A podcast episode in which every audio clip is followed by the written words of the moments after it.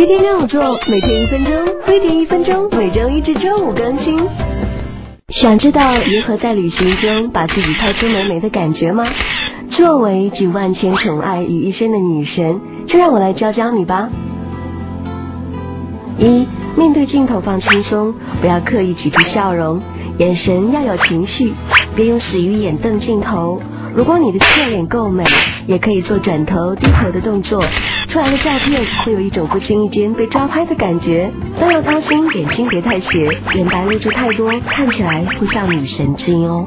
二，身在异地就要放得开，玩得嗨，多参加当地的活动，和周围的人嬉笑打闹，流露出自己最真实的情感，边玩边拍，这样拍出来的照片才自然不做作，个性十足哦。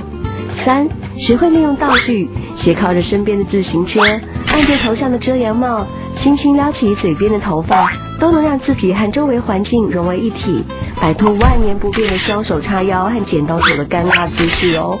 四，充分利用身边的一切光源，比如背对着灯光，打造逆光效果，能突出身体柔美性感的线条。